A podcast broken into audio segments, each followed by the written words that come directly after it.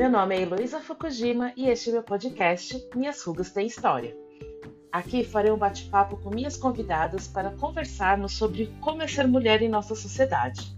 Cada episódio traremos nossas experiências vividas e as histórias que temos por trás de nossas rugas.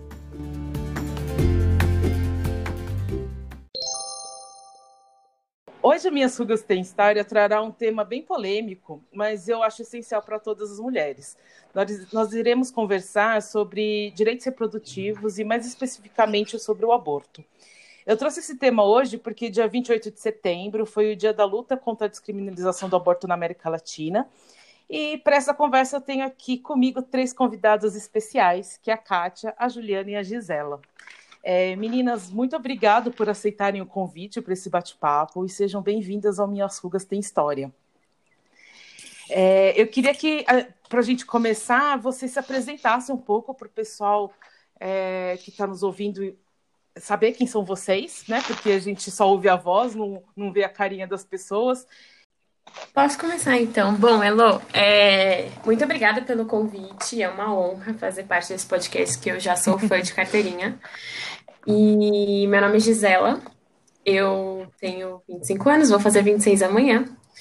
E eu sou, é, eu faço parte de dois projetos que, que interessam questões de direitos sexuais e direitos reprodutivos. É, o primeiro é o X Sites, que é um movimento político global que foi estabelecido assim que o Trump assumiu a administração dos Estados Unidos e promulgou uma lei que é conhecida como a Lei da Mordaça, é, que cortou os recursos americanos para organizações e instituições que trabalhavam com a questão do aborto seguro e planejamento familiar fora dos Estados Unidos. É, esse movimento foi fundado por uma ministra holandesa, a Liliane Poulin, que, que ela decidiu levantar é, esses recursos para que essas organizações e instituições não perdessem a, a sua atuação, né, e, e continuasse salvando vidas, porque é basicamente isso que eles fazem. Então, ele se iniciou mais como um fundo e se tornou um movimento, é, considerando a condição que a gente vive hoje de, de retrocessos e, e ainda, é, muito tardiamente, o debate é, relacionado ao direito das mulheres. E, e, o outro movimento que eu faço parte, na verdade, é uma organização, que é a Aliança Internacional da Juventude pelo Planejamento Familiar, que também tem esse viés é, de, de debater a questão do aborto legal, do aborto seguro, e inclui outros, outras pautas de planejamento familiar. Então, o acesso à contracepção, o acesso à informação, à educação sexual, é, com recorte da juventude. Incrível. Legal, obrigada, Gi. Um, Vou eu? Um, Pode então, tá. ir. Boa tarde, eu sou a Juliana Reis. É, eu sou roteirista e sou diretora de audiovisual, reconvertida em função uh, da Terra plana, né? A Terra plana me, me, me, me empurrou para esse lugar onde eu me encontro hoje, de fundadora e coordenadora de uma ação direta, né? que é a Operação Milhas pela Vida das Mulheres, que, uh, na verdade, é uma, é uma, uma operação que promove, que, que ajuda mulheres a acessarem o direito ao aborto seguro e legal, seja aonde esse aborto seguro e legal lhe for uh, possível, né? É, e assim a gente vai encaminhar mulheres brasileiras cujo, cujo a situação envolvendo a gestação indesejada delas encontra respaldo nas leis brasileiras, a gente vai encaminhá-las dentro dos serviços de acolhimento de vítimas de violência sexual ou vai encaminhar é, pedidos de autorização judicial para realização uh, de uh, abortamentos de fetos com uh, malformações que sejam incompatíveis com a vida humana ou com mulheres grávidas que corram risco de vida em função da gestação. E é, a gente age, uma, a gente age e, sobretudo, a gente comunica de uma maneira, digamos assim, eu, eu, brinco dizendo que a gente tem esse corpinho de desobediência civil, né? Porque é, é um levante, de alguma maneira é um não, não vou calar a boca, é uma desobediência, né? um ato impertinente de desobedecer a, a, proibição do aborto, mas é muito importante deixar isso claríssimo a cada nova ocasião, a cada novo contato, que a gente é mais é mais legal e legalista do que o atual ministro da Saúde ou a atual, a atual secretária das questões ligadas às mulheres, porque nós promovemos a legalidade nós vamos lá no meio da realidade criminosa do aborto inseguro, arrancamos essas mulheres dessa situação e trazemos para dentro da legalidade, trazemos para o procedimento legal seguro, saudável e, e, e, e feito corretamente, né? Então, é, somos verdadeiras paladinas da justiça é, diferentemente do ministro da Saúde, que ele promove o crime, ele incita o crime, né, quando ele empurra as mulheres para fora do acolhimento da rede SUS para as questões de violência e empurra para a clandestinidade. É, bom, isso de um lado. E do outro lado, para apresentar melhor o, o Milhas para vocês, é, eu diria a, a, segunda vertente muito importante a, a respeito da nossa operação é que ela é uma operação fundamentalmente de sociedade civil. É uma rede de mulheres. Uma rede de mulheres que muitas vezes vai aproximar a sua, a sua atuação de uma atuação que deveria ser obrigação do Estado, mas que a gente vai assumir talvez as, as rédeas, né, momentaneamente, politicamente, é, na articulação da sociedade civil contra, é, contra, na verdade, uma situação que, por pior que ela seja hoje, é uma situação que perdura muitos anos, né? Porque, diferente dos Estados Unidos, diferente de alguns países europeus, a gente não fez conquistas que agora estão correndo risco. A gente tem leis que nos dão é, é, direitos e que a gente mal conseguiu uh, implementar e efetivar em 80 anos né, de, de, de lei, né, como a lei que autoriza o abortamento em caso de violência sexual. A prova é o que aconteceu recentemente com a criança de 10 anos no, no, no Espírito Santo, que estava absolutamente coberta pela lei e que a gente uhum. viu, né? É história, né? Todo mundo sabe. É, então, assim, a lei só não está dando conta muito do, do, do, do, do tamanho do nosso problema. Então, o Milhas, ele trabalha enquanto articulação de sociedade civil, o Milhas ele só existe na medida que a mulher que pode ajude a mulher que precisa e a mulher que quer mudar a lei ajude a mulher que não pode esperar por essa mudança. E, eventualmente, essa mulher vai ser a mesma. Né? A coisa mais linda que existe no Milhas hoje é aquela mulher que chega pedindo, dá a volta e começa a ajudar a outra. Né? Que é o, é o, é o, ciclo do Ouroboros, né? Aquele, aquela cobra comendo o próprio rabo e, e, e uhum. projetando sobre o, sobre o, enfim, é, esse é a Operação Milhas pela Vida das Mulheres, que completou um ano redondinho de vida ontem, no dia 28 de setembro. Hoje a gente está é, é, de roupa nova, entrando no segundo ano de existência do Milhas, com a fundação que aconteceu ontem à noite de uma entidade, agora formalizada, né, para que a gente possa interessar, talvez, as grandes organizações internacionais, os fundos, as organizações filantrópicas, porque aqui no Brasil, mesmo as redes de, de direitos humanos e os poucos editais que existem têm, talvez, dificuldade a reconhecer o trabalho que a gente está é, realizando, né? Que já garantiu o acesso ao aborto legal a 120 mulheres brasileiras né, nesse ano que passou, e que já recebeu como que mil e 1080, se eu não me engano, pedidos de ajuda nesse ano também. E, e para o qual a gente não para de comunicar no sentido de fazer chegar uh, em, em, Rondônia, em Roraima, no Acre, no Amazonas, no Amapá, uh, no, no, no, profundo sul do Brasil, no Nordeste inteiro. É, é, os pedidos vêm de todas as regiões brasileiras. E, e, uma das coisas maravilhosas que, por exemplo, aconteceram hoje foi receber um pedido de ajuda de uma mulher que foi indicada ao Milhas pela ginecologista do hospital que ela buscou e que não podia atendê-la. Fantástico. Ou seja, é o próprio sistema que está confiando na gente para a gente remendar, digamos assim, né, a situação do próprio sistema. É, depois eu, eu vou pegar direitinho com vocês os nomes, os links dos dois dos projetos dos dois da, da Gisele e o seu, Ju, e deixo no, nas redes sociais para as pessoas que, quiser, que tiverem interesse em entrar em contato, tudo, tá bom? Por favor. E Kátia, pode se apresentar, por favor?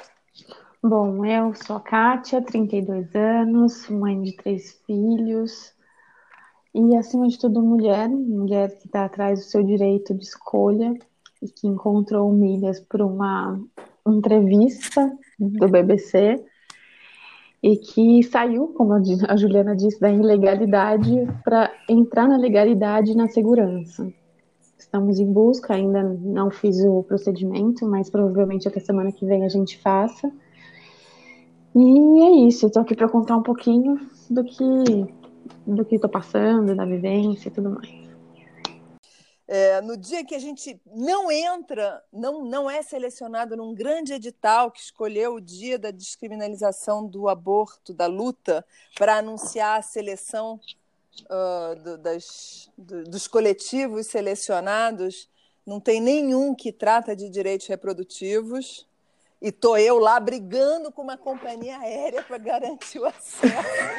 tipo assim, a garantia do acesso mesmo. mesmo entendeu? É. Inclusive, tem que bater boca com a companhia aérea para fazer uma mulher embarcar rumo à garantia do seu direito. É um dia assim. Acho que é bem ilustrativo, né? É. É, é, Olha, é a situação que a gente vive. Ela falou para mim: eu vou brigar por você, você me coloca no Viva Voz e vai dar tudo certo. Eu esperava que ela fosse brigar por mim. Do mesmo jeito que eu também sou dessas que eu vou lá e bato boca, e como eu fiz também hoje, mas a Juliana brigou por mim hoje de uma forma que eu nem esperava, Ju, de verdade. Obrigada. É, bota os cachorros para fora, aproveita os demônios. aquela, aquela barraqueira, né? Ah, mas eu também sou dessas. Eu também.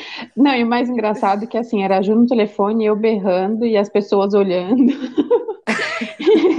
e eu até falei para ela depois tinha um policial do, do aeroporto por lá, sei lá o que ele vai fazer naquele bendito daquele guichê.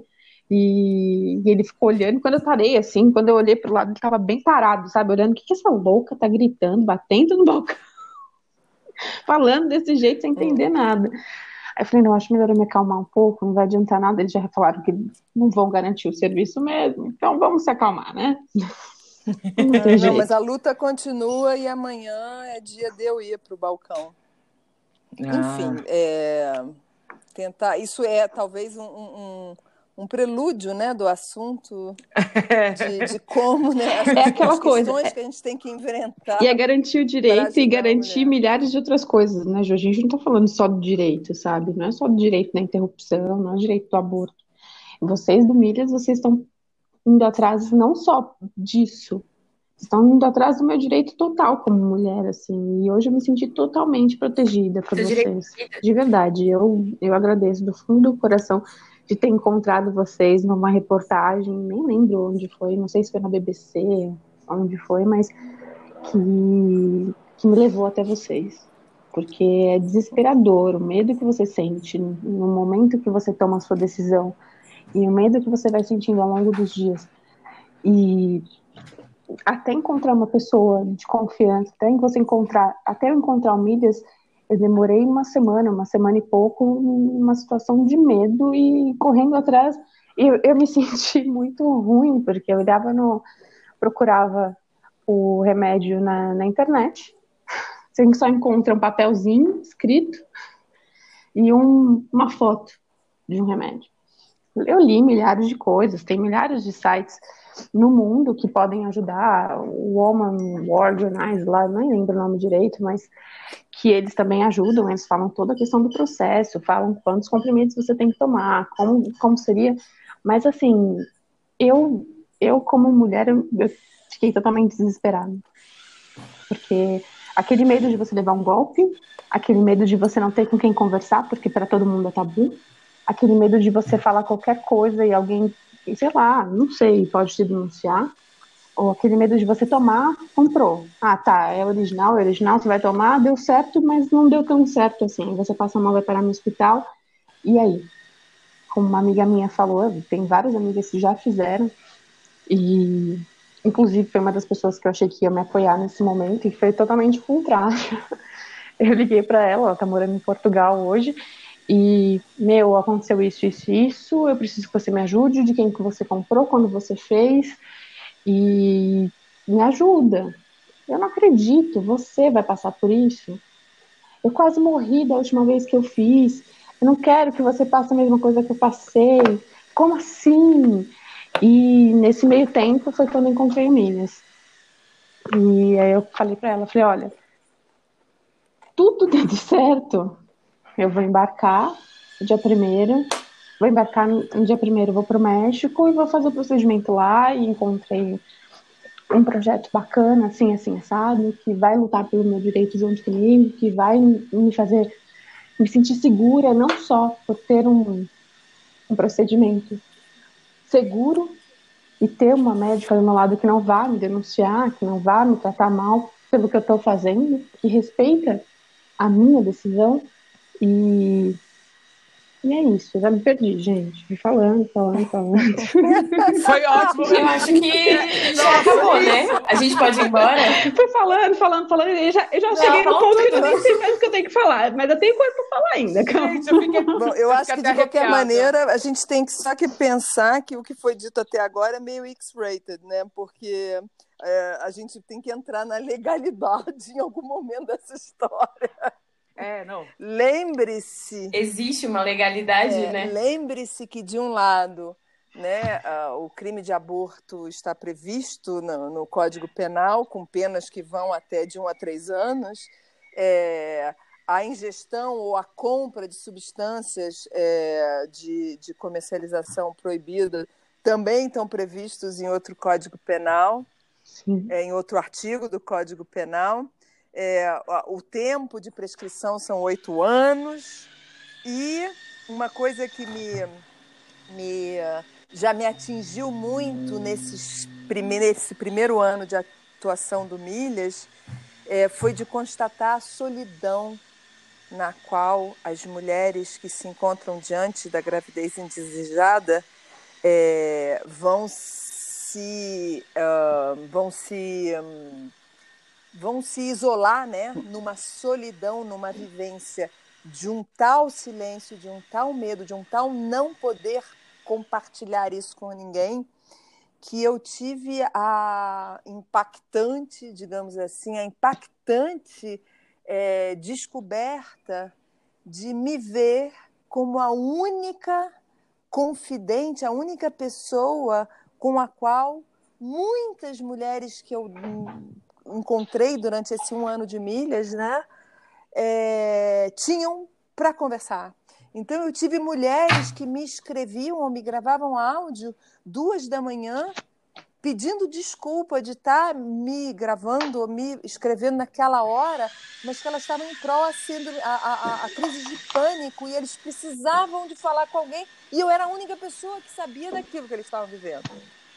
E o quanto isso me parece inumano, né? horroroso, no sentido do horror mesmo. É... Eu tive a ocasião, inclusive, de conversar rapidamente com o companheiro da Kátia, que se mostra, pelo menos, bastante é... engajado na solução, preocupado, né? Como é que Sim. as coisas vão acontecer. A gente não conhece exatamente o segredo do casal, nem, nem é necessário desvendar. Mas, assim, essa violência pode ser levada a uma potência que é do inumano, né? uhum. né? que é do, do, profundamente injusto com essas mulheres todas, né? E aí então, a gente chega num é... ponto, Ju, que eu queria. Deixa eu só comentar uma coisa, já que você falou do casal. Aí a gente chega num ponto que teve mais uma vivência minha. Com 19 anos, eu fiquei grávida. E era com um carinha que a gente tava ficando um mês. Um mês, e era assim. Eu, eu descobri, porque eu fui no dermatologista. E ela falou assim: Nossa, seu rosto tá muito cheio de espinha, a gente vai fazer. Vamos fazer um ultrassom? Acho que você pode estar com mioma, toma esse remédio aqui, aqui, não sei o quê. Cheguei lá, o mioma era um filho. ok. Tô lá no ultrassom, olha, você tá de tantas semanas. Eu nem lembro de quantas semanas ele falou, mas aí eu parei. Falei, hã? Aquele teto branco, e eu já comecei a ficar sem ar. E tá, tô grávida. e e uma coisa que a Juliana falou esses dias que eu acho que é o máximo, e é exatamente como eu penso, que a concepção da gravidez é exatamente quando a mulher abraça essa gravidez, quando a mulher aceita essa gravidez como sua e totalmente legítima em si, sabe? E foi naquele momento, quando o médico falou para mim que eu estava grávida, que ele me botou para ouvir aquele coração, que ele me botou para fazer. Eu não vou falar para você que eu não saí de lá e pensei em abortar. Pensei. Mas aí Cinco anos depois eu falei assim, eu aceitei, falei, meu, é meu, é meu filho. E eu cheguei pro pai da criança e falei, olha, tá acontecendo isso, isso, isso. Ele falou assim, vou te jogar do quinto andar, vou te matar. E mais um monte de coisa, você vai tomar o remédio, eu vou comprar o comprimido, isso, aquilo. Eu falei olha, você querendo ou não, eu vou ter. Filho vai ser meu. Se você quiser participar, ok. Se você não quiser participar, ok também. E naquele momento, para mim, aquela gravidez foi muito desejada por mim. Por mais do susto, 19 anos. Eu não, eu não tinha a mínima ideia do que eu ia enfrentar, não tinha a mínima ideia do que eu ia fazer, não tinha a mínima ideia do que viria dali por diante. Mas eu aceitei. Eu aceitei e vi aquilo tão, de uma forma tão legal para mim, sabe? E eu me senti tão mãe, tão, tão humana naquele momento, que eu, que eu aceitei. Eu achei o absurdo ele ter, naquele, naquela época, eu achei absurdo ele virar para mim e falar assim, não, você vai abortar sim, você vai fazer isso. Eu falei, tá, o corpo é meu, o filho é meu, eu vou cuidar e vamos virar. E hoje, vendo a situação que eu estou, eu entendo que a concepção exatamente é, é no momento em que você aceita, no momento que você se sente preparada, no momento que você realmente olha para você e fala, não, é, é meu, vou ter, vou ter, vou ficar, vou fazer, tudo bem, vai acontecer milhares de coisas, mas quando você não aceita, porque meu momento não é aquela questão não só, não só uma questão financeira, eu já tenho três filhos hoje, tenho 32 anos, tenho um relacionamento estável, sim, o marido tá super do meu lado, tenho dois filhos com ele, a gente tá junto há 11 anos, então não é só uma questão, uma questão de como que eu posso dizer para vocês, de aceitação em si, mas é aquela questão de que eu olhei para essa gravidez e não, não é minha. Sabe? Eu, não, eu, como mulher, já não, não acho que eu sou uma boa mãe para os meus dois, três filhos. Então, eu, eu, eu me coloquei como assim: eu não quero. Não é só uma questão financeira, não é só uma questão.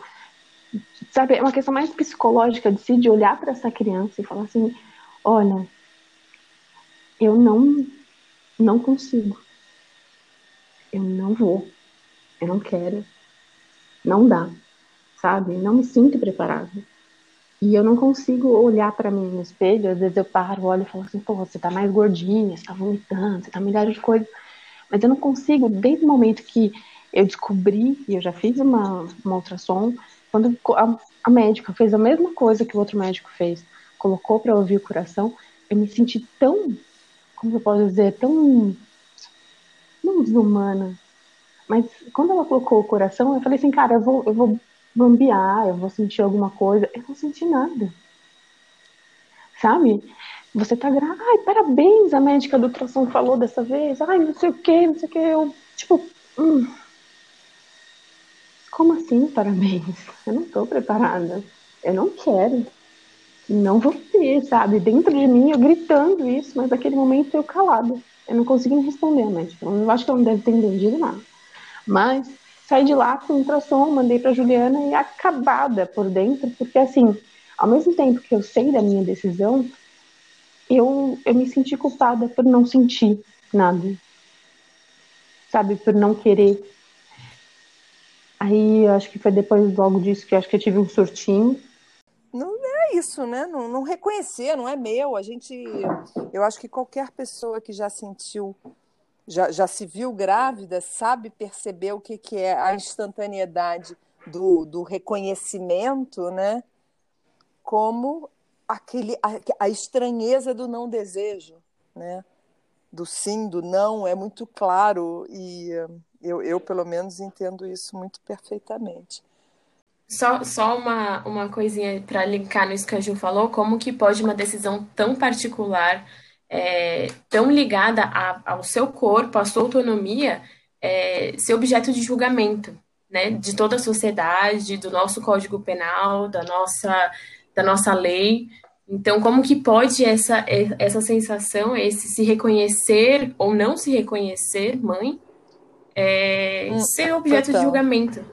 Precisa entender um pouco primeiro, que também acho que isso para mim é novo, né? É, o que, que, são esses direitos reprodutivos, né? E por que, que é tão importante a gente garantir esses direitos?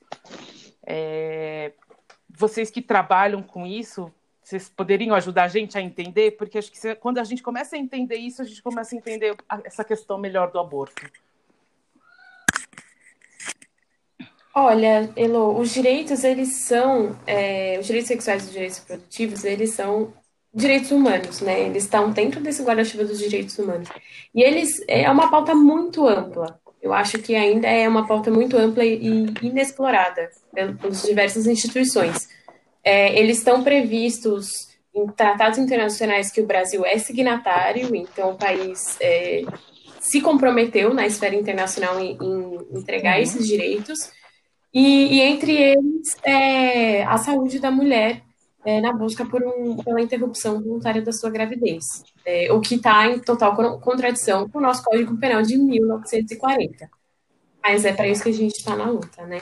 E, e, dentro desse, a importância desses direitos, eu acho que, que quando a gente pensa é, na dignidade da pessoa humana e, no viver a vida é, com bem-estar, de forma saudável, a gente não pode ignorar que a maior parte da nossa vida é sexualmente ativa, é reprodutiva, tanto para mulheres quanto para homens. Então, é, não é possível a gente pensar em, na dignidade humana sem a gente endereçar essas questões. E outro ponto que é muito relevante é que ainda é, dentro de quando a gente debate a questão da igualdade de gênero, tem muito, é, até como a, a Juliana comentou, né? Não existe um olhar é, com atenção para os direitos sexuais reprodutivos, né? Essa questão dos editais é, não abarcarem, não darem prioridade para essas questões. Como a gente espera atingir a igualdade de gênero sem considerar que as mulheres elas, é, elas passam por diversos obstáculos que estão diretamente relacionados aos direitos sexuais e aos direitos reprodutivos. Então, desde a questão da cultura do estupro, até questões, é, acesso à, à contracepção, violência é, obstétrica, violência de gênero, tudo isso passa pelos, pelos direitos sexuais e direitos reprodutivos. Então, não existe caminho para a igualdade de gênero sem o endereçamento e, e, propostas sérias relacionadas a direitos sexuais e direitos reprodutivos. É, é, é uma coisa curiosa. Eu estava essa semana foram semanas de muitas lives, né? A gente ouve de um lado para o outro e descobre muitas coisas ao longo dos relatos. Basicamente é, são relatos e esses relatos são sempre instruidores, né? Eles são sempre portadores de, de informação, de perspectiva, de, de prisma para examinar as questões é, é, do direito reprodutivo, do direito sexual. Então, eu ouvi essa semana uma médica que fez algum tempo de estágio, eu acho, uma formação em Cuba, aonde a questão uhum. do direito ao aborto está solucionada é, há muitas décadas, né? E que hoje você não usa mais necessariamente o termo de interrupção de gestação ou ainda menos de aborto, mas você usa, eu vou administrar o meu ciclo menstrual.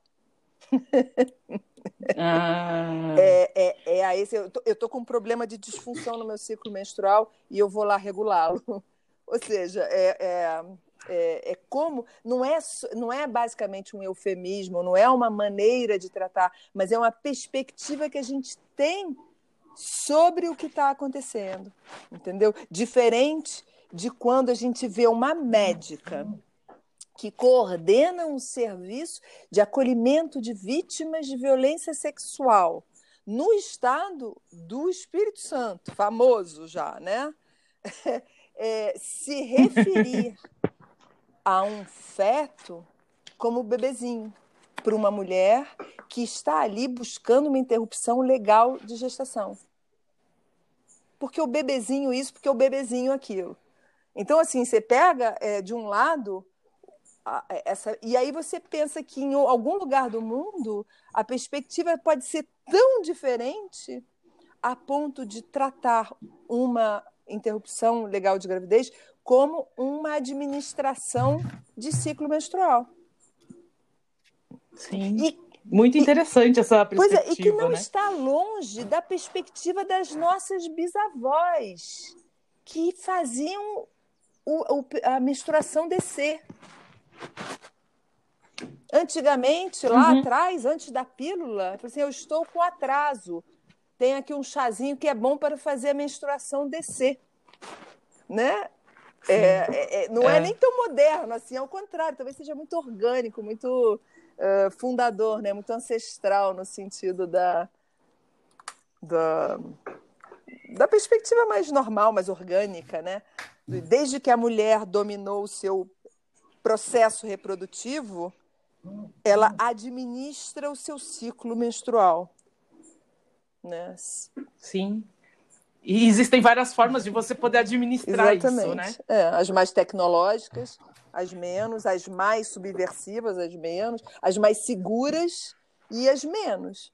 Eu acho que nisso que, que a Juliana comentou, e até pegando um pouquinho do, do relato da Kátia, é, na Colômbia, por exemplo, o aborto é permitido em casos de, de questão de saúde mental.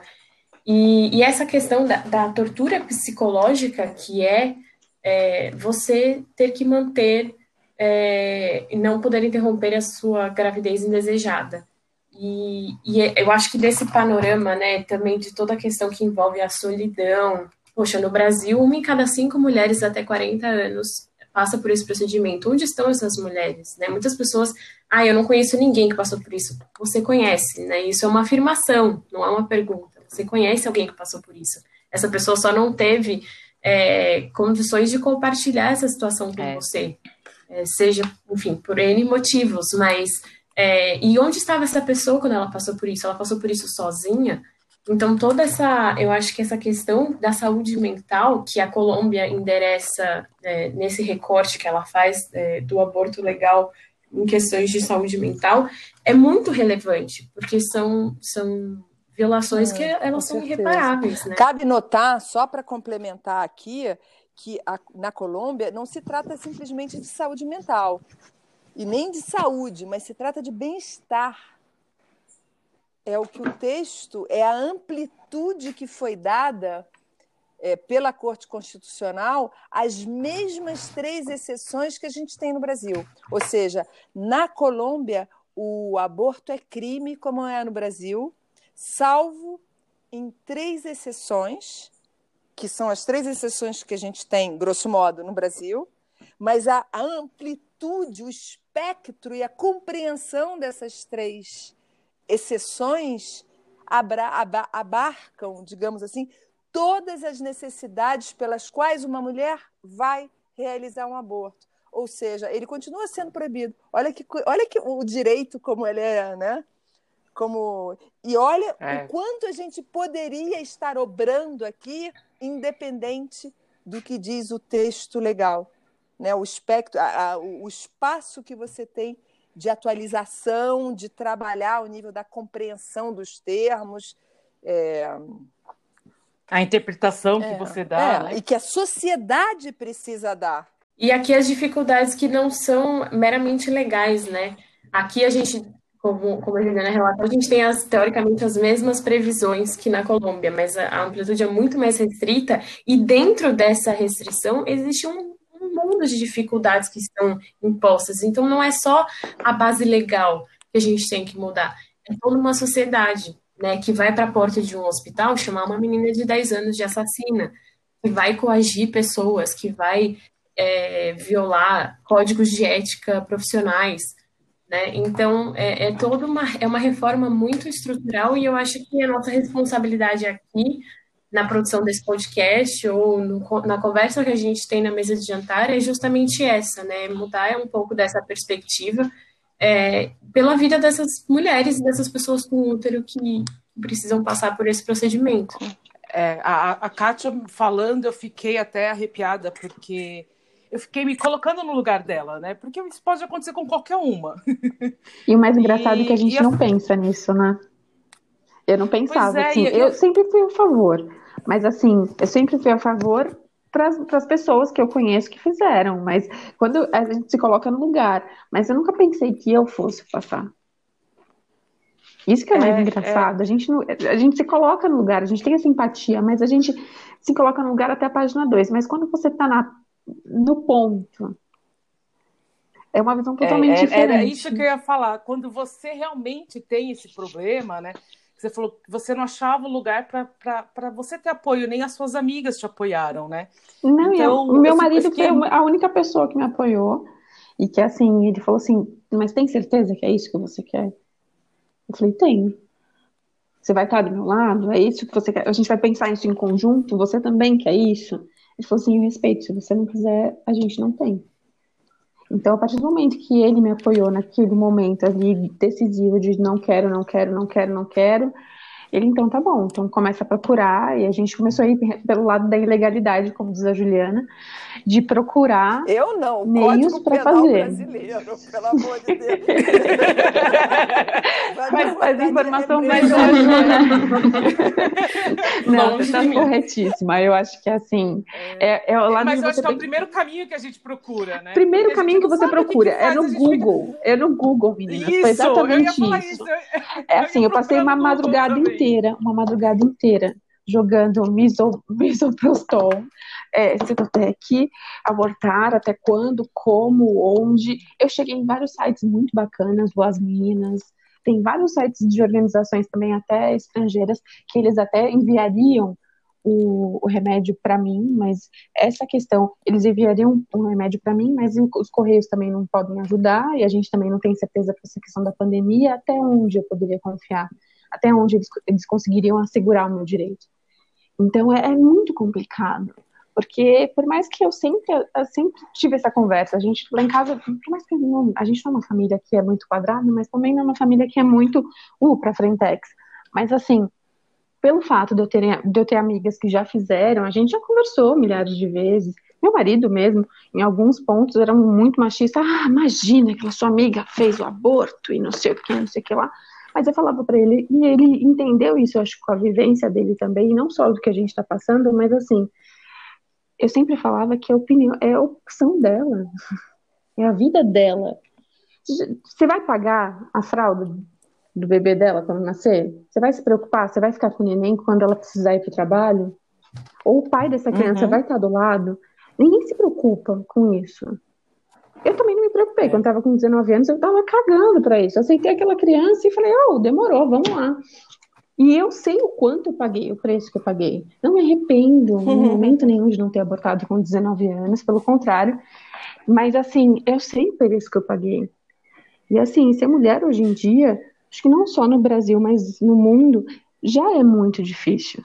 E você ter alguém que você tenha que cuidar, ter alguém que você tenha que criar e ter alguém que você tem que ter essa responsabilidade é 10 mil vezes mais. E não são todas as mulheres que têm uma família que me apoiou quando eu tinha 19 anos e que ficou do meu lado, sabe? Eu fico pensando nas uhum. pessoas que realmente não vão ter, essas mulheres que não têm, não têm opção. Sabe que. como é que ela vai fazer? A Kátia me falou uma coisa agora que ressoou muito forte e que são, são perspectivas novas que a gente escolhe uh, obter, né, ou escolhe inaugurar para examinar um, problema, uma questão. Então, assim, é, eu já pensava. Muitas vezes eu vejo alguém falando assim, mas você vai fazer um aborto? É muito grave fazer um aborto. E a mim causa um estranhamento e eu penso, gente, grave é colocar uma pessoa no mundo né? Que, é. que é uma eu coisa coloco grave. mais ainda, grave é o, tanto de, é o tanto de certidão que não tem nome do é, pai. Mas assim, botar, é, eu tinha um post disso, né? Existe uma, uma gravidade em você decidir botar um, uma, um ser no mundo. Então, esse pensamento já me Sim. aflorava. E agora a Kátia me deu um, uma, uma contravista disso muito interessante. Ela falou, eu não sei se ela falou uh, tão assim... Uh, consciente, né, tão, tão, tão atenta a esse detalhe, que ela falou assim, aos 19 anos, eu tive um filho assim. Entendeu? Tudo era muito mais fácil. Por quê? Porque cadê a gravidade? Vai dar um filho no mundo. E aí, de repente, a gente está aos 32, a gente já tem três. E eu vou botar um quarto filho no mundo. E aí, cara, o mundo cai na sua cabeça. Com toda a razão. Né? Não, e justo, você é. parar pra pensar. Não, eu fico pensando, assim, com 19 anos, eu encarei a gravidez, porque foi o que eu falei pra você. Eu, eu senti, na hora que eu ouvi aquele coração, na hora que o médico falou que você tá grávida tantas semanas, voltou pra ouvir, eu senti que aquilo era meu. Eu senti que, que era. Não estava preparada totalmente, mas é, era o que eu tinha que fazer. Era a minha decisão, era aquilo que eu queria, e o importante se ele vai estar do meu lado ou não, o problema é dele. Eu vou seguir, sabe? Uhum. E, e, eu fui para longe da curva. E eu tinha opção. A minha amiga, essa minha mesma amiga que fez aborto várias vezes e que me apunhalou pelas costas dessa vez, me falou um monte de coisas, me julgou e tudo mais. Mas é, ela, na época, ela falou para mim: Ah, se você quiser, a gente tenta. Eu falei: Não. E ela falou para mim: Olha, cara, vou falar uma coisa para você. Se você se sentir confortável, vai. Eu acho que você é capaz, ela falou para mim na época. Eu falei assim: não, uhum. você tem razão, eu sou capaz, eu vou fazer. Eu vou ficar e eu vou encarar essa gravidez, eu vou. vou olha, falar para você que, assim, com 19 anos eu nunca imaginava que eu ia ser, vamos dizer assim, desmerecida numa entrevista de emprego porque eu tinha uma filha ou que uhum. eu ia ser mandada embora porque minha filha passou mal, teve, passou mal não, teve, sei lá, catapora, eu acho que foi, e eu tive que ficar sete dias fora e não tinha com quem ficar com ela e eu tive que faltar. E eu fui mandada embora. E é. hoje, com 32, eu vejo o quanto muito. E eu tenho essa conversa em casa, viu? Sentada na mesa, batendo na mesa com meu pai, e meu pai falando: Você não vai mudar o mundo! E eu falo: Eu posso não mudar o mundo, mas eu vejo o quanto é injusto para a mulher. O quanto é injusto para a mulher que decide ter e para a mulher que não decide ter. Hum. Sabe? Que ela, Sim, é. é. É, injusto para todos os lados. A mulher é julgada se ela quer ser mãe ou se ela, sei lá, não teve a oportunidade, ou não teve a informação ou acesso de um aborto seguro, ou infelizmente não teve a oportunidade de encontrar o Milhas, como eu encontrei, mas assim, ela é julgada. Ela é julgada, ela é julgada, ela é julgada. Isso não é de hoje. Então, assim, a gente fala muito de meritocracia. Ah, você batalha, você vai, você faz, você vai se matar e você vai conseguir ser alguém na vida. Pode falar palavrão? Pode, claro. Porra! Que, que depois. é essa para as mulheres? Sendo que se você vai lá, trabalha, se mata, é mãe ou não é mãe, ou se você é mulher que você chega em casa ainda tem que fazer milhares de outras coisas e você ganha, sei lá, duas vezes menos do que o homem está fazendo o mesmo serviço que você. Sim. Que meritocracia é, é. essa? É. E tem três vezes mais serviço. Talvez tudo isso Não, faça parte é uma... É desse grande tema, né, Lu? Que são os direitos reprodutivos, né? Reprodutivos e sexuais. É, é, Com certeza. A divisão igualitária das responsabilidades uhum. em casa é direito reprodutivo também, porque o filho não é só da mulher né? A casa não é só da mulher, mora lá uma galera. É, é uma briga que a gente eu, tem sempre. Pelo menos aqui em casa, ele tem começado a, a, a se cuidar, sabe? Porque a gente já tem conversado uhum. bastante, então acho que durante o tempo ele foi se adaptando à, à canção. Mas assim, eu vejo o quanto ainda é muito difícil em casa para mulher, para qualquer coisa sabe? A mulher, se ela é, ela é estereotipada de qualquer forma, sabe? Eu não consigo entender ainda hoje. E eu sou muito indignada. É. E é uma perspectiva muito é, essa perspectiva anti-escolha, né, dessas pessoas que se opõem à legalização, ao acesso ao aborto seguro, é uma perspectiva muito pró-nascimento. Mas e depois é? disso, né? Quem ajuda? Quem... O, o, discurso, porque essas mesmas é, pessoas. Ela nasce, mas essa criança vai é um Não, e o governo, o próprio governo não consegue, não consegue garantir o básico para nenhum dos é cidadãos, sabe? Então, não assim, consegue garantir a creche. Não, né? é a cre... não, vou falar para você, é, é um, Exato. Patifaria total. Uhum. É o governo federal, é o governo do estado, é o governo do município. Ninguém consegue garantir nada. Então, assim, não adianta você forçar uma mulher a ter um filho, tudo bem, o pai pode estar junto ou pode não estar junto. Diferença, divisão de, de, das obrigações, responsabilidades com a criança, mas isso não vai tirar de que se essa criança lá na frente, sei lá, pode ser abandonada, pode ser milhares uhum. de coisas, e ninguém pensa nisso. E eu vejo muito que você falou dessa questão, ah, desses pró-nascimentos, pró-vida, pró-vida. Pró-vida de quem? Eu acho, eu acho, eu às vezes desconfio. Para a vida me recusa, porque a cada dois dias uma mulher morre no Brasil. royalties sobre como é que é o nome daquele negócio da noiva? É, enxoval, não, enxoval. Como? É. Véu? O enxoval. enxoval. Não, deve vir de fralda, Ju. Que, meu não, Deus, é pior, um pacote não, de fralda hoje você já foi ver no mercado. Não é isso, é assim. Não aborta, não, eu te dou um enxoval. E pronto, ah. entendeu? Não. É, é. Obrigada. É, Como se o enxoval fosse resolver todos os enxoval. problemas, né? Não, gente. É, o próprio bolsa estupro, né? Uma, a, a, política extremamente machista e opressora, sai, sai umas pérolas como a bolsa estupro, né? Ah, é, não tem, é, não procure o seu direito de um aborto seguro, um aborto legal, que eu vou te pagar é, uma é. miséria por mês. Né? Como assim? Para você se violar, para você se torturar, para você torturar uma, uma outra pessoa que ainda nem existe, né, para ela nascer numa condição, fruto de uma violência, é, é muito surreal. Eu, eu, fico muito chocada como, como saem políticas é, desse discurso é, de, de, violação das mulheres, saem políticas que são totalmente desconectadas da realidade, porque é, é o que a, a Kátia falou, esse pessoal que se intitula pró-vida, que eu me recuso a chamar de pró-vida, porque no Brasil, a cada dois dias, morre é, uma mulher, uma pessoa com útero em decorrência da criminalização. É a criminalização que mata, que coloca essas pessoas à margem. E não são todas elas que, que buscaram, que estão, que estão na ilegalidade, porque como a gente mesmo viu no caso da menina de 10 anos, é, é difícil até para quem está dentro da legalidade. Então, quantas é, pessoas não, não procuram um aborto clandestino justamente porque não conseguem acessar o seguro uhum. dentro da lei? Mesmo Mas, Gisela, a gente está falando muito. E os Desculpa estudos cortar, mostram. A gente está falando muito de quem não tem a condição. E quem tem a condição que faz isso livremente em várias clínicas pelo país?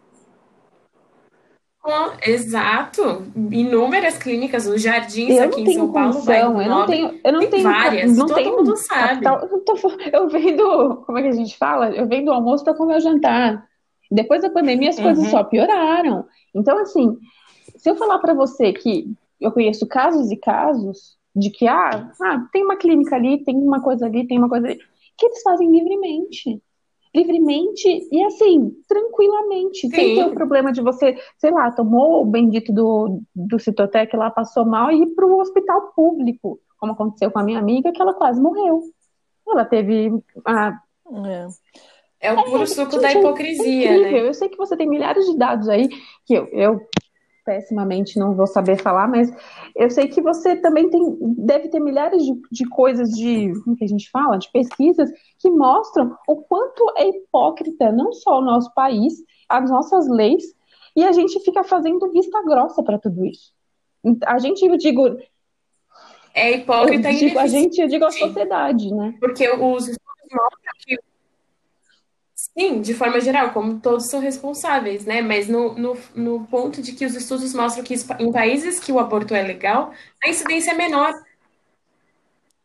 Então, assim, se você quer realmente evitar, não sei por qual é. motivo, então a você devia estar devia... pautando a legalização, se você quer que aconteça menos. E você não marginalizar as pessoas que buscam esse serviço, porque você não consegue nem ter uma estatística adequada. A gente nem sabe se o aborto. O aborto está entre as maiores causas de mortalidade materna, é, especialmente as previ, é, preveníveis, né, que você não precisariam acontecer dentro de, um, de condições adequadas de, de cuidado, de atendimento, mas a gente não consegue mensurar qual qual que é o impacto disso no nosso sistema de saúde, porque é ilegal, é. então fica Vou esse, relatar né, não, esse é mistério. É o que me... caso que me ocorreu há talvez três semanas, é, de receber o pedido de socorro de uma mulher. Ela tem 40 anos, ela é mãe de duas filhas e mora com a sua mãe e, e, e as suas filhas, né? Então são quatro mulheres, aquele clã de mulheres, e ela me, ela entra em contato numa manhã pedindo socorro porque ela passou a noite toda sangrando. É, e, enfim, a gente no Milhas tem um, um fluxo, digamos assim, né? Quando a mulher chega a nós, a gente pede que ela se apresente, ela vai ter que responder algumas perguntas para a gente tentar entender não só quem ela é, primeiro, se ela é, né? Se não mas é, é, a situação na qual ela se encontra com essa gravidez, se é escondida, se, se, se, o, se o companheiro corresponsável sabe, se existem outros filhos, se existe religião para saber se existe um peso de culpa, se ela tem é, diploma, uh, passaporte, enfim, a gente tenta esquadrinhar essa pessoa. Né? Isso é o fluxo normal. Mas só que, de repente, uhum. liga uma mulher dizendo eu estou me esvaindo em sangue e eu passei a noite inteira me esvaindo em sangue. Então a gente fica perturbada, né, entre a segurança, o fluxo que a gente tem que respeitar e, e de repente situações que passam por cima da gente, né, que são muito avassaladoras e e, e aí ela me relata que ela colocou um talo de mamona no próprio corpo é o talo de mamona. Quer dizer, assim, a gente está catapultada imediatamente para uma, uma, uma medievalismo, né? para um. Pra um é, e, Sim. bom, eu conheço muito bem a história da Ingriane Barbosa, que morreu com um talo de mamona dentro do corpo. É, eu faço um documentário sobre o processo criminal que vai julgar a mulher que colocou esse talo de mamona no, no, no corpo da Ingriane daqui a uma semana, na, na, no, no, Tribunal do Júri de, de Itaipava, aqui em Petrópolis, e diante dessa palavra talo de mamona, eu obviamente entro em pânico é, e fico muito mobilizada, esqueço totalmente o fluxo, né? E começo a entrar em contato com as Sim. minhas redes de médico, com as pessoas que poderiam ajudar geograficamente em torno dessa mulher, e dizendo para ela: você vai agora para uma emergência hospitalar, e ela diz, não, porque vão me prender. Eu falei, que, que, pô, você prefere prender ou morrer? né? Tipo assim. É... Enfim. É... Mas, é... mas, isso é muito louco, né? Porque pode, a mulher mas eu não estava levando mesmo. ela para um lugar onde ela pudesse passar Brasil. por isso, né? Claro, com certeza. Não, não. sim. Exatamente, por isso que eu falei, ela foi atrás de você. É, não, eu reconheço totalmente contato, a preocupação né? dela. Mas uma.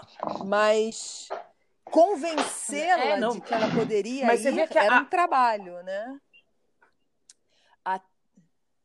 Sim, é, então, exatamente isso que eu ia falar, porque a gente acha que vai ser presa mesmo se eu for em qualquer hospital é. público.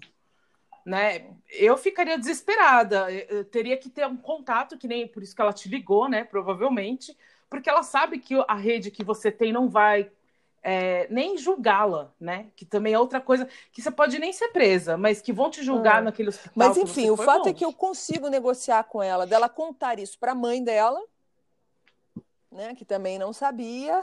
Ela vai na mãe, a mãe muito bonitinha falou assim: quando passar isso tudo eu vou te bater.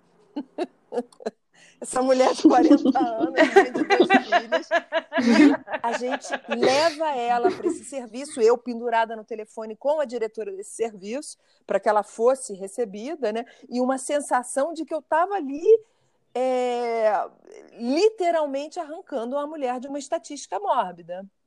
Né? Ela chega no hospital. Sim, com certeza. Ela é recebida na emergência. A diretora do, do, do, do serviço já tinha preparado a chegada dela. Ela é acolhida, é tratada.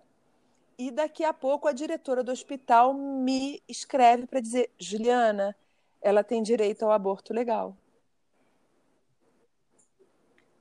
E, e ela foi não Olha. só tratada pela, pelo que ela tinha feito, mas foi imediatamente encaminhada para a curetagem, para é, fazer o aborto legal, é, que pela gravidez ser fruto de um ato de violência, que eu não tive nem o tempo de perguntar, porque quando ela me trouxe a história do talo de mamona, parece que criou um. Né, eu, é, os neurônios são todos abduzidos e eu só pensava em levá-la para o hospital.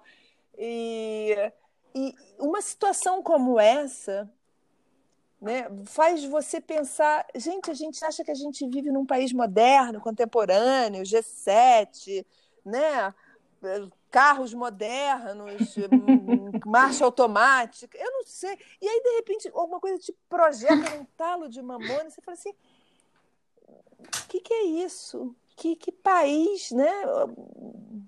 É. Mas, mas é o desespero dela, né? E eu vou mais longe. E o medo de não, dela de, de não, poder falar, se ela já foi, foi fruto de uma violência, o medo de não poder falar, eu, ou sei lá, eu, tem uma coisa que eu tenho visto bastante, essa questão de violência contra a mulher, de que a mulher ainda se sente muito culpada quando ela ainda é abusada, uhum. sabe? E que ela não consegue, ela não Com consegue certeza. colocar para fora, não consegue uhum. pedir ajuda. É, é porque do mesmo ela jeito não consegue que, contar, a, que a né? Juliana não conseguiu pensar na hora, né? E já falou, preciso ajudá-la e levar ela para o hospital, a mesma coisa que deve ter. Ela não conseguia nem pensar, raciocinar, né? Por isso que ela fez isso. É, é um desespero tão grande que provavelmente passa na cabeça, né? É, que é isso, é, é, é uma coisa que você não quer, é uma coisa que você tem vergonha, às vezes você sente culpa, e você vai pedir ajuda por uma coisa que você uhum. se sente uhum. culpada. É muito difícil isso. E é um procedimento médico, né? É um procedimento que muitas vezes pode ser feito de forma muito simples, pode ser medicamentoso, não precisa nem de cirurgia. E a gente cria essas barreiras e a gente coloca as pessoas nessa situação, nesse, nesse limite do desespero, de Injusta, forma né? totalmente né? desnecessária. Não tem a menor necessidade, né? Tudo poderia injusta, 100% injusta. Inclusive, é importante a gente pontuar a problemática das últimas portarias do, do, do Ministério da Saúde, que coloca a autoridade policial praticamente dentro né, da instituição de saúde, no lugar onde a mulher vai buscar o acolhimento, vai buscar um serviço de saúde, eles querem que tenha, a autoridade esteja lá para que a mulher assine um termo, para que é, tenha documentado, para que ela relate, e é o que a Kátia falou, é, é o que a, a Elo comentou também. A mulher, muitas vezes, ela não, não tem, ela não tem esse, não está empoderada o suficiente para fazer a denúncia. Ela está ali buscando um atendimento de saúde. Esse aparato policial o que, que tem a ver? dentro do hospital, ele não é outro que a incitação ao crime. Isso é que é o louco, né? que é o, o, o paradoxal Quer dizer, você bota o aparato policial dentro do hospital para empurrar a mulher para o crime. É quase que você ir para a sala de aula forçar Sim. o jovem a 100%. consumir uh, drogas pesadas. Por exemplo. Entendeu? Eu estava pensando exatamente o que você falou agora, sabia? Eu pensei assim, cara, como o Estado é, não burro, é burro, né? Não, como, não como é, a, a política toda se você parar para pensar, cara, a gente fala de drogas há sei lá quanto tempo, a gente fala de aborto há não sei lá quanto tempo, mas assim, como é que eles conseguem sempre levar para o lado de, pô, vamos deixar na criminalidade, que a gente ganha de qualquer outro jeito depois. É melhor. É, não, eu, não sei, eu não sei o que, que o Estado está ganhando deixando o aborto ilegal. Eu também não sei, mas a minha sei. pergunta é: o porquê não mudar? O controle, controle dos corpos, da mulher, né? Só se for. É porque o Estado laico passou faz tempo, né, gente? Você viu que esses dias o Brasil não é um Estado, é, não, é um, não é um país laico. Não existe. Nunca nem vi. Ah. Sabe? A gente é o próprio então, Já começa daí que tá tudo errado. Ah, gente, desculpa, mas eu, eu fico indignada. E o mais engraçado é que a gente tem que ser otimista e pensar que as coisas vão mudar e lutar para que as coisas vão mudar. Ainda me, me falta um pouquinho de otimismo em pensar em quanto tempo isso vai durar. Em quanto tempo essa luta vai durar para que realmente as mulheres, não só as mulheres, ou as pessoas em si, sejam realmente vistas como ser humano, sabe? Que a gente tenha realmente um Estado humanizado, que realmente consiga garantir os direitos básicos, pelo menos, de uma forma correta, de uma forma humana. É. é e eu acho que. É. Eu acho que pode demorar um tempo que essa aqui no Brasil perpassa ainda. uma outra discussão que é muito ampla e talvez muito dura, né, que é do próprio sociedade brasileira se uh, despertar né, para essa situação de indigência, de indignidade, né, que, uh, que toca todo mundo, né? Quer dizer, eu faço parte dessa indignidade. Não é porque eu tenho um diploma universitário ou que eu já tive ocasião de viajar ou que é, eu acho que eu moro numa grande metrópole em, em condições, né? Que o Brasil é diferente e eu, sendo brasileira, não faça parte de uma situação de indigência social, cultural, né? É... Então, assim, é... mulheres chegando a mim, muitas vezes vão dizer: não, é, eu estou grávida porque eu fui numa festa e aí eu bebi demais, eu vacilei é, eu perdi os sentidos, eu acordei de calcinha no banheiro da festa. E aí eu preciso dizer para ela, cara, você não vacilou. Você foi drogada, te aplicaram Boa Noite Cinderela e você foi abusada sexualmente. Né? Porque, assim, uhum. eu sei lá, já tomei bastante porre na minha vida, é. mas. Você sabe? Mas não, não desse jeito, para ficar desse a jeito, né? que a gente tem de internalizar que é um problema nosso. Não, esse... Dois, de julgar o outro, né? É, dentro de condições que não são as condições é. de generosidade, de empatia, de é, o Brasil há 80 anos depois de, do Código Penal instituir que a vítima de uma violência sexual tem acesso ao aborto legal, não consegue dar acesso ao aborto legal às vítimas de violência sexual. Então, assim, a nova lei que a gente quer tanto, né? Talvez seja a ocasião de dizer o que, o que é descriminalização do aborto, o que é legalização do aborto, o que é o acesso universal de saúde um, dentro do contexto de saúde reprodutiva, o que é você descriminalizar, ou seja, existem até é, uh, projetos que vão propor, é o menor crime. então, assim, dá uma multa, né, dá um processo verbal e não precisa fazer devassa, não precisa fazer condenação, não precisa deixar de ser primário. É, todas essas discussões se inserem dentro de um contexto de, de, de uma sociedade que não está querendo levantar para dizer tá bom, chega, né? Por quê? Porque tem a clínica para o rico. É, eu ia falar isso. Eu ia falar... E quem morre é invisível. E isso que você falou. Concluir. Exato. E o que você comentou dessa, desse relato da menina chegar e relatar praticamente, praticamente não, relatar de fato um estupro e ainda assim é, segurar, estar segurando a barra, é, é muito comum, né? O próprio estupro marital, essa questão de que não existia e aí passa a existir essa, esse não do estupro marital e as pessoas passam a debater, mas ainda muita gente não sabe que dentro de um relacionamento que, que tirar a camisinha no meio do ato é violência e você pode sim buscar um serviço de aborto legal e seguro. É, e também passa tudo pela questão da educação sexual, né? Em que momento que a gente aprende isso ou que a gente não aprende e se torna Gisela, tem uma coisa que me, me, da, do desconhecimento. me muito é, na atuação cotidiana do Milhas, né? É que muitas vezes cabe a mim, é, cabe a mim num, num, num, num, pragmatismo que eu me forço, né? No lugar da ação que eu me encontro, de ser a mensageira para uma mulher dizer: Eu sinto muito te informar de que você é vítima de violência sexual. E isso pode, eventualmente, ter um double take, né? aquela coisa de retorno da carabina, né? porque não é fácil você se descobrir vítima de uma violência sexual, né? É, o boy, o boy é sacana, o boy é preguiçoso, uhum. o boy acha mais gostoso, sem camisinha, aí me manda comprar um, um Porra, não enche o saco. Compra a pila do dia seguinte e toma amanhã.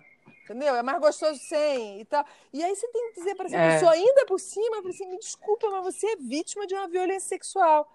E eu sinto muito estar tá sendo, né? Tá te informando disso, mas a partir dessa informação adquirida, você sabe que você tem direito ao aborto legal. E você tem que ir lá buscar o teu direito. E como é que funciona, João? Ela chega para você e tá, ela descobre que ela foi que ela tem um direito. E daí para frente? Como é que funciona essa parte mais ah. legal? Porque eu, eu, já li bastante mas eu não sei exatamente você com certeza deve ter mais experiências para contar e contar para a gente exatamente ah, como é, é, que funciona. bom em primeiro lugar assim é, eu, eu, conto junto com a nossa atuação. Não não tem que provar. Você tem que provar? É, o, a norma técnica do Ministério tá.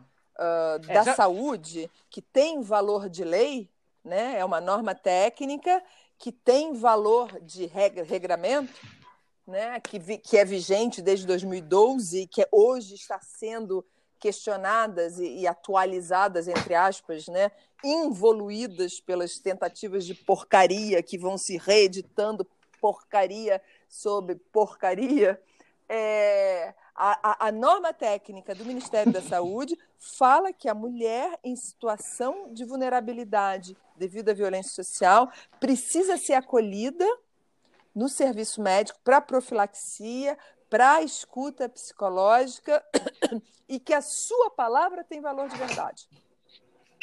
O próprio Código Penal diz tá simplesmente de maneira muito sucinta que a mulher que foi vítima de estupro tem direito ao aborto legal. Não tem que fazer nada, tem que declarar que foi vítima de um, de um abuso sexual e assinar os termos de consciência, de, de, de, de decisão, esqueci, desculpa, Gisela deve saber, de termo circunstanciado, né, de é, esclarecido, é, requerendo ela o aborto legal. Ela vai ser recebida dentro do ambiente hospitalar do SUS, né? E a gente está falando SUS, porque nada impediria que fosse numa clínica privada. Tá? Isso é muito importante dizer. A nossa covardia uhum. como sociedade é tal que a gente não chega nem perto do limite dos nossos direitos atuais e a gente fica pensando que a gente precisa conquistar novos direitos. Né? Então, bom, ela chega no ambiente do hospital, da rede SUS, que tem um, é.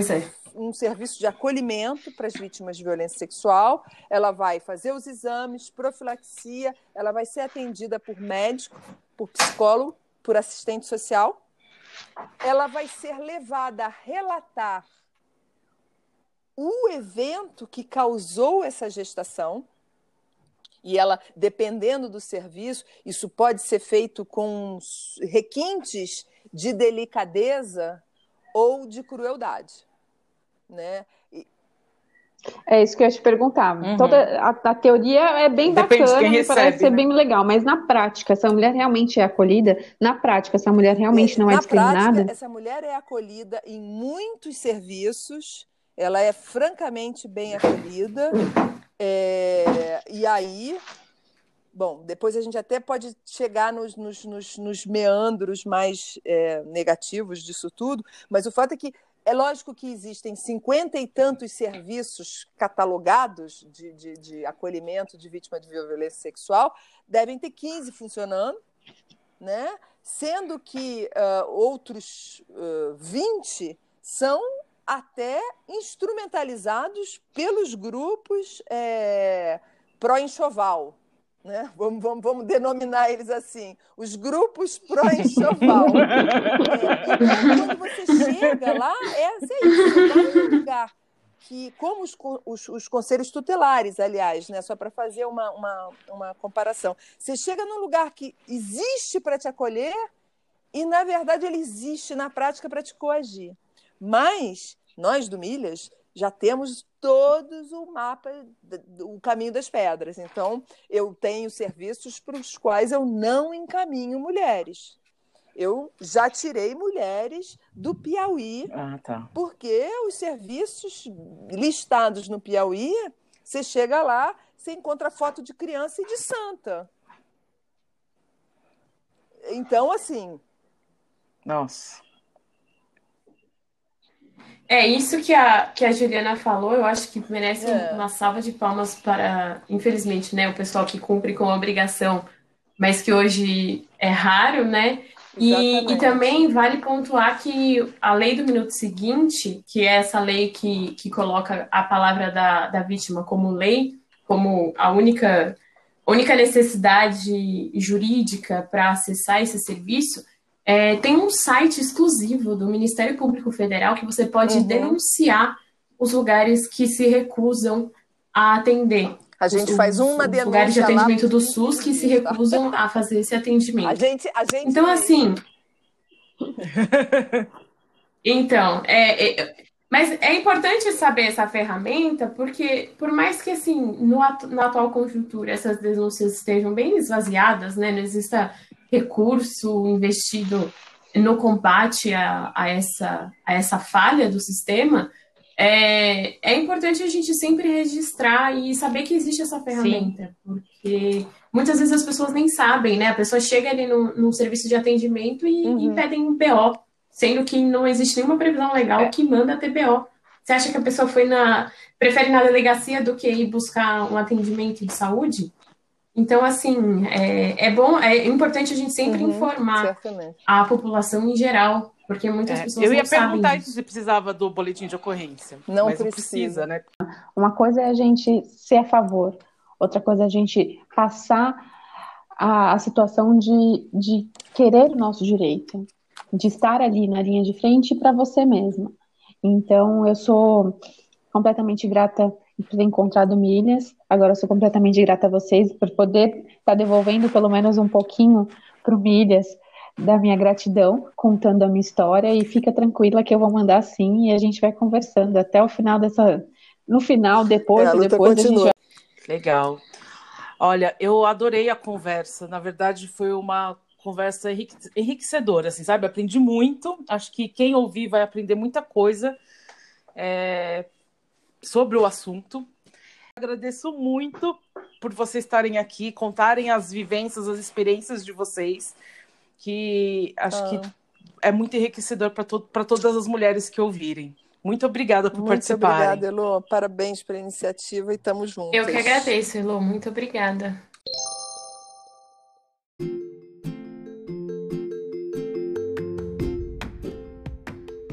E aí, gostaram do nosso bate-papo? Se identificaram com as nossas rugas ou esse episódio não tem nada a ver com as suas experiências? Vai lá no Instagram do Minhas Rugas Tem História e me conte.